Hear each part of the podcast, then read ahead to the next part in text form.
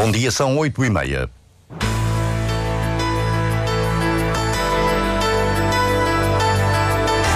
Antena 1 Madeira.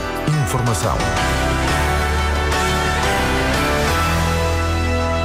O calor está a fazer aumentar a quantidade de mosquitos da dengue na Madeira, já nem no inverno, se a situação acalma. Crise à vista no PAN Madeira, o Tribunal Constitucional deu razão ao ex-coordenador regional Joaquim Souza. Nesta edição vimos as ideias da cabeça de lista do Bloco de Esquerda pela Madeira às legislativas de 10 de março.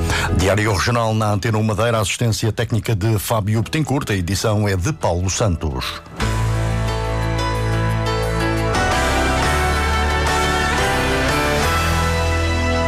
O aumento das temperaturas neste inverno tem criado condições favoráveis à atividade do Aedes aegypti, o mosquito vetor da dengue. Este ano há registro de atividade em comparação com fevereiro do ano passado. A maior atividade do mosquito implica também maior risco de surto de doenças transmitidas e apesar da região não ter casos de dengue, as autoridades estão atentas, Cláudio Ornelas. O mosquito Aedes aegypti encontra nas temperaturas entre os 22 e os 32 graus condições ótimas para a sua atividade, informa a Antena 1, a diretora regional da saúde. E o que vimos durante este inverno é que não tivemos períodos longos com temperaturas mais baixas e então a atividade uh, vectorial, a atividade do mosquito Aedes aegypti na região manteve-se acima daquela que era habitual para esta época do ano. Bruna Gouveia indica outros indicadores associados à atividade do mosquito. A atividade do mosquito nesta altura é baixa comparando com os períodos de maior atividade que acontecem a partir de agosto, setembro, outubro. Temos é um aumento da atividade comparando com aquilo que aconteceu, por exemplo, no ano passado, durante o mês de fevereiro. A maior atividade do mosquito implica também o maior risco de surtos de doenças transmitidas por este vetor. Nós, eh, neste momento, na região autónoma da Madeira, não temos casos de, eh, de dengue eh, importados, diagnosticados, nem em estudo, mas estamos atentos porque, efetivamente, há surtos de dengue uh, em vários países e têm surgido também casos de transmissão local, inclusive na Europa. E temos reforçado a sensibilização da nossa população para principalmente as pessoas que viajam para países onde existem surtos de dengue, estarem atentos uh, a qualquer sintoma quando regressam antes de, de, viajar, ir à consulta do viajante para ter conhecimento todos os cuidados que deve ter para prevenir uh, as infecções uh, quando se deslocam a esses países. A diretora regional de saúde apela à colaboração da população na eliminação das pequenas coleções de água que servem de local para a proliferação dos mosquitos. A Madeira tem mais de 200 armadilhas espalhadas, tanto para ovos como para mosquitos adultos. O mosquito está espalhado já por grande parte da costa sul da Madeira.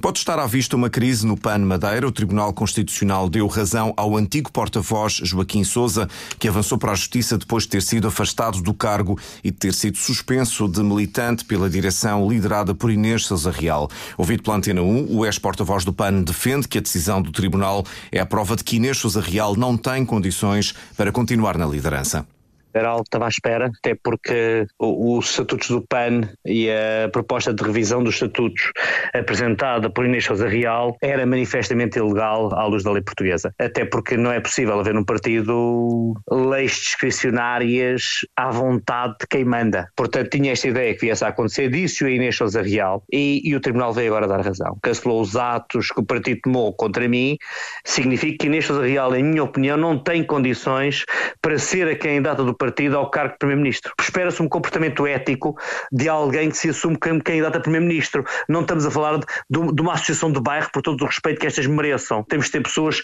com um compromisso ético eh, inquestionável. Em comunicado enviado à Antena 1, a Direção Nacional do PAN informa que tomou conhecimento da decisão judicial, mas salienta que não é definitiva e que vai recorrer. Na reação a esta decisão, Mónica Freitas, atual coordenadora do PAN na região, adianta à Antena 1 que em nenhuma circunstância trabalharia com Joaquim Sousa. Dificilmente, dificilmente pelo menos não dentro do, do PAN, porque é uma pessoa que não se, não se revê sequer nesta equipa, que é muito maior uh, deste lado do que do outro, é uma pessoa que não tem articulado diretamente connosco, nem mesmo no âmbito do trabalho que desenvolve a nível autárquico, e não é por falta de nós uh, nos disponibilizarmos a, a, sentar e a conversar nesse, nesse sentido, e por tudo o que diz nos meios de comunicação social contra o próprio partido, portanto não me parece que seja uma pessoa que queira continuar de facto a trabalhar sequer no PAN, portanto dificilmente conseguiríamos dentro do mesmo partido trabalhar em conjunto. Para já o Tribunal Constitucional dá razão ao antigo coordenador Joaquim Sousa. O PSD Madeira vai avançar para eleições diretas, ainda antes de 24 de março, data a partir da qual o Presidente da República pode dissolver o Parlamento Regional. As diretas são a 21 de março, o Congresso a 20 e 21 de abril. Miguel Albuquerque vai a votos, volta a ser candidato à liderança. Quase certeza que serei candidato à liderança do PSD Madeira. Tenho todas as condições políticas, porque tenho 30 anos de vida pública, nunca fui corrompido por ninguém, tenho a minha consciência tranquila e estou preparado para me defender em todas as instâncias. E nesse sentido, mantenho imaculado, do meu ponto de vista, a minha capacidade política e os meus direitos de cidadão enquanto político. A decisão de avançar para uma clarificação interna saiu da Comissão Política Regional. As listas candidatas às eleições diretas devem ser entregues até 29 de fevereiro. De hoje até sábado vai estar interrompida a circulação rodoviária na Rua 5 de Outubro, entre a Rampa dos Viveiros e a Ponte de Pau, uma interrupção que decorre entre as 9 da manhã e as 6 da tarde. Eh, foi, é uma interrupção motivada por eh, uma necessidade de intervenção na escarpa sobranceira eh, por causa das últimas chuvas. Hoje seguimos o ciclo de entrevistas aos cabeças de lista pela Madeira à Assembleia da República. Recebemos recebemos a candidata do Bloco de Esquerda, que é também coordenadora do partido na Madeira. Dina Letra tem 49 anos, é secretária de Direção, licenciada em Línguas e Literaturas Modernas pela Universidade da Madeira. Bo bom dia, bem-vinda. Bom dia, obrigada. Razão devem os eleitores uh, votar uh, em si? Bem, eh, nós o que podemos dizer aos, aos madeirenses que a, a, nossa luta é a luta das pessoas por, eh, por melhores salários e pensões, pelo direito a uma casa que, que possam pagar e, naturalmente, por melhores serviços públicos como a, a saúde e, e, a educação. E o Bloco demonstrou já, porque teve essa oportunidade uh, na República, quando foi determinante uh, e influenciou a governação, nomeadamente na altura da, da Geringonça, uh, o Bloco foi uma voz determinante para a recuperação de salários salários, de pensões e da melhoria das condições de vida das pessoas. E no caso Portanto, concreto da Madeira, o que é que leva à Assembleia da República? No caso, com, todos esses assuntos que nós falamos dizem também respeito, também dizem respeito à Madeira uh, e, são, e são muito importantes e é aquilo que preocupam as pessoas no seu dia a dia. Nós queremos saber qual o salário que vamos ter no final do mês que nos possa pagar as nossas contas, mas fazer muito mais do que isso. Não é só pagar contas. A vida não é só pagar contas, é preciso ter. Então, diretamente, deixe-me fazer mas... uma pergunta ao contrário. Há. Uh uma lógica regional nestas eleições ou sente que a lógica é uma lógica nacional? Devemos votar pensando no Governo Nacional ou na eleição de deputados à Assembleia da República? A eleição é sempre de deputados à Assembleia da República. Isso não, não temos dúvida. Nós, inclusive, nós temos círculos eleitorais. Portanto, é sempre uma eleição de deputados que representam as suas regiões na Assembleia da República. Mas depois há toda. Nós, nós na Assembleia da, da República, vamos discutir, propor uh, leis. Na, que se, nacionais que se uh, que dizem respeito a todo, a todo o território. Uh, mas no, indo também um, diretamente à sua, à sua questão com, com as questões da autonomia, ao fim e ao cabo, que são as preocupações exemplos, que nós temos. Sim, sim, sim. Nós, nós achamos de facto que o Estado português uh, deverá reforçar e investir na coesão territorial de todo o território. Mas no caso da região autónoma da Madeira, a questão da mobilidade nesse âmbito é uma questão fundamental. Uh, nós consideramos que, que o Estado, que, subsídio, por exemplo, o subsídio de mobilidade, os madeirenses só deveriam pagar, como os, os açorianos, só deveriam pagar os, 85, os 86 euros e os 65 euros no caso dos estudantes. Sem ter de adiantar. Sem ter de adiantar. E, além disso, nós queremos dizer que isto uh, é uma, foi uma, uma proposta que foi aprovada na Assembleia Regional, que foi aprovada na Assembleia da República e que o Nunca Governo foi Socialista meteu, meteu, na gaveta e não foi regulamentada. Uh, uma das outras coisas, nós, para além da mobilidade uh, aérea, é importante também termos uh, a questão da mobilidade marítima. Nós já tivemos, e foi viável, uma ligação marítima com, na altura, com Canárias e o continente português. Não, não, não era inclusive de passageiros, incluía carga, e nós achamos que por estas duas vias é possível que essa ligação também seja viável economicamente um exemplo, e que o Estado deve participar. Além destes nessa... exemplos, uh, tem proposta de rever a lei de finanças regionais. O que é que pretendem rever nesta lei? Na, na, lei das finanças regionais ainda há muitos constrangimentos que foram que vêm do tempo da Troika, nomeadamente ao nível do, do endividamento, da capacidade de, de endividamento, há limites ao endividamento, entre outras matérias, uh, e uh, nós entendemos que é necessário rever uh, a lei das finanças regionais, nomeadamente para retirar esses limites que têm causam um constrangimento naturalmente depois ao governo regional no seu orçamento e também nas transferências que são feitas para, para a região autónoma da Madeira. Nós sabemos que somos uma região ultraperiférica e essa coesão também e essa solidariedade do Estado deve existir também em termos de transferências. Também para... defende o reforço da RTP nas regiões. Claro que sim. Em que sentido? Uh, nós não podemos esquecer que a comunicação social é um pilar da nossa democracia. Uh, e nós precisamos de uma comunicação social que seja isenta e para isso também precisa de recursos.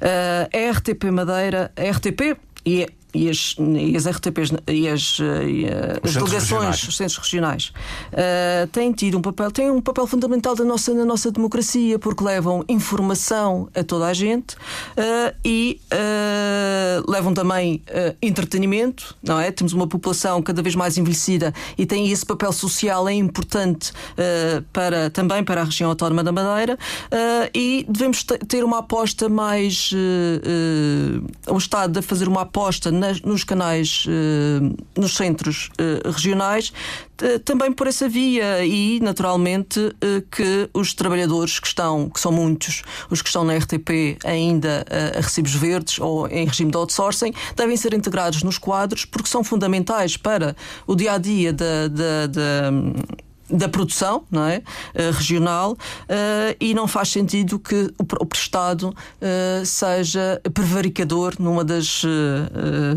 na questão do trabalho, que é fundamental para todas as pessoas. O seu manifesto não faz referência ao Centro Internacional de Negócios. Qual é a sua posição como candidata à Assembleia da República relativamente a essa matéria? O Bloco de Esquerda tem sido claro em relação ao Centro Internacional de Negócios. Nós não nos opomos à existência do Centro Internacional de Negócios.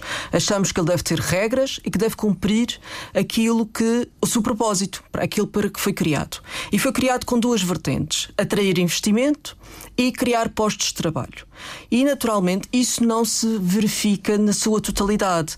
Uh, o Centro Internacional de Negócios tem sido muitas vezes utilizado pelas, por mais razões, uh, tem sido utilizado para uh, lavagem de dinheiro e, nós, e, e não tem beneficiado a economia madeirense na sua plenitude. Tem servido para cobrar impostos, mas depois que não tem reflexo esses impostos, então, essa, que é esse menos IRC não tem reflexo nos salários de quem lá trabalha. E, portanto, é preciso alterar essa cadeia de valor, porque o que nós temos, nós não precisamos ao fim e ao cabo, nós temos mais, mais investidores, mas para que é que servem os investidores? Para criar, uh, para criar investimento, mas também para, criar, para, valorizar, uh, uh, para valorizar a economia. E a valorização da economia também faz por melhores salários. E o que nós temos tido, inclusive nós, nós sabemos que vamos ter um PIB superior a 6 mil milhões de euros, mas ao mesmo tempo temos os salários mais baixos do, do país. A média salarial na Madeira é mais baixa do país. Portanto, não há um reflexo do bom que a economia está na vida das pessoas e nós queremos alterar essa dinâmica. Dina Letra, há uma questão que tem a ver com a crise política na Madeira. Acha que ela está a contaminar o debate que devia estar a ser tido ou que devia estar a existir nesta corrida à Assembleia da República? A crise, nós temos de facto uma crise política na Madeira uh, e nós uh, defendemos que uh, a crise, crises políticas resolvem-se com eleições. é importante nós percebermos o que é que está a acontecer na Madeira, que não é uma novidade para ninguém. todos os, a mim, muitos madeirenses têm plena noção do que aquilo que se passa ou se passou recentemente é reflexo de anos de favorecimento de, um, de uma maioria absoluta absoluta que sempre governou a região, e isso é o problema das maiorias, um dos problemas das maiorias absolutas uh, é exatamente esse: é nós não termos, uh, no, é a arrogância do poder. Uh, e isso que se passa na Madeira, a arrogância no, no poder e a impunidade que as pessoas sentem, que estão no, as pessoas que estão no poder, de fazer tudo e mais qualquer coisa e de não cumprir as regras. É preciso cumprir as regras e nós defendemos por isso pela crise política que há, que haja de facto eleições antecipadas, que é o, o único cenário que, possível e aceitável. Uh, e esperamos que no dia 24 de março, ou após 24 de março, o Presidente da República tome essa decisão. Mas de... enquanto se debate isso, não se debate o resto? Tem-se debatido muito mais do que isso. Tem-se debatido muito mais do Portanto, que isso. acha que o debate está saudável, o debate pré-eleitoral? O debate pré-eleitoral. O debate pré-eleitoral tem, tem, uh, tem assentado uh, em. Uh, eu, não queria usar termos.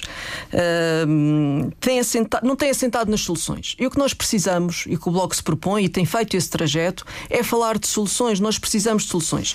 Ah, o, o, Bloco, por exemplo, tem uma. Tem uma tem ideias muito claras em relação ao combate à corrupção. Faz-se, primeiro, faz também pelo, uh, pelo, uh, pelo combate às, aos offshores, uh, faz pelo combate às transferências que são feitas para esses offshores, quer pelas grandes empresas, quer pelos grandes contribuintes que, ao fim e ao cabo, estão a fugir aos impostos no nosso país, faz também pelo reforço da, da, dos, da lei que determina os, os detentores de cargos públicos, faz também por exemplo, colocando no nosso Estatuto Político Administrativo uma lei de incompatibilidade que seja idêntica àquela que já se pratica no país e que não existe neste momento. E é preciso fazer isso. Obrigado, Dina Letra, por ter vindo esta manhã da rádio. Vamos à revista da imprensa com o uh, Pedro Filipe Costa. Aparece em ambos os jornais como protagonista do momento político e partidário. O JM diz que Albuquerque vai a jogo e afasta a concorrência. O atual presidente concorre como candidato do PSD, sem receio do processo judicial em curso. No Diário de Notícias é também Albuquerque que arrisca tudo, como diz o matutino, mesmo sem saber a decisão de Marcelo Rebelo de Sousa. As internas para 21 de março impedem outras candidaturas. A manchete destaca que metade das casas já custa mais de meio milhão. Na Idealista, há mais de 4.700 casas à venda. A mais cara está a ser comercializada por 9 milhões de euros. As taxas de juro absorvem 60% da prestação do banco. Temperaturas máximas para hoje: 23 graus no Funchal, 20 no Porto Santo.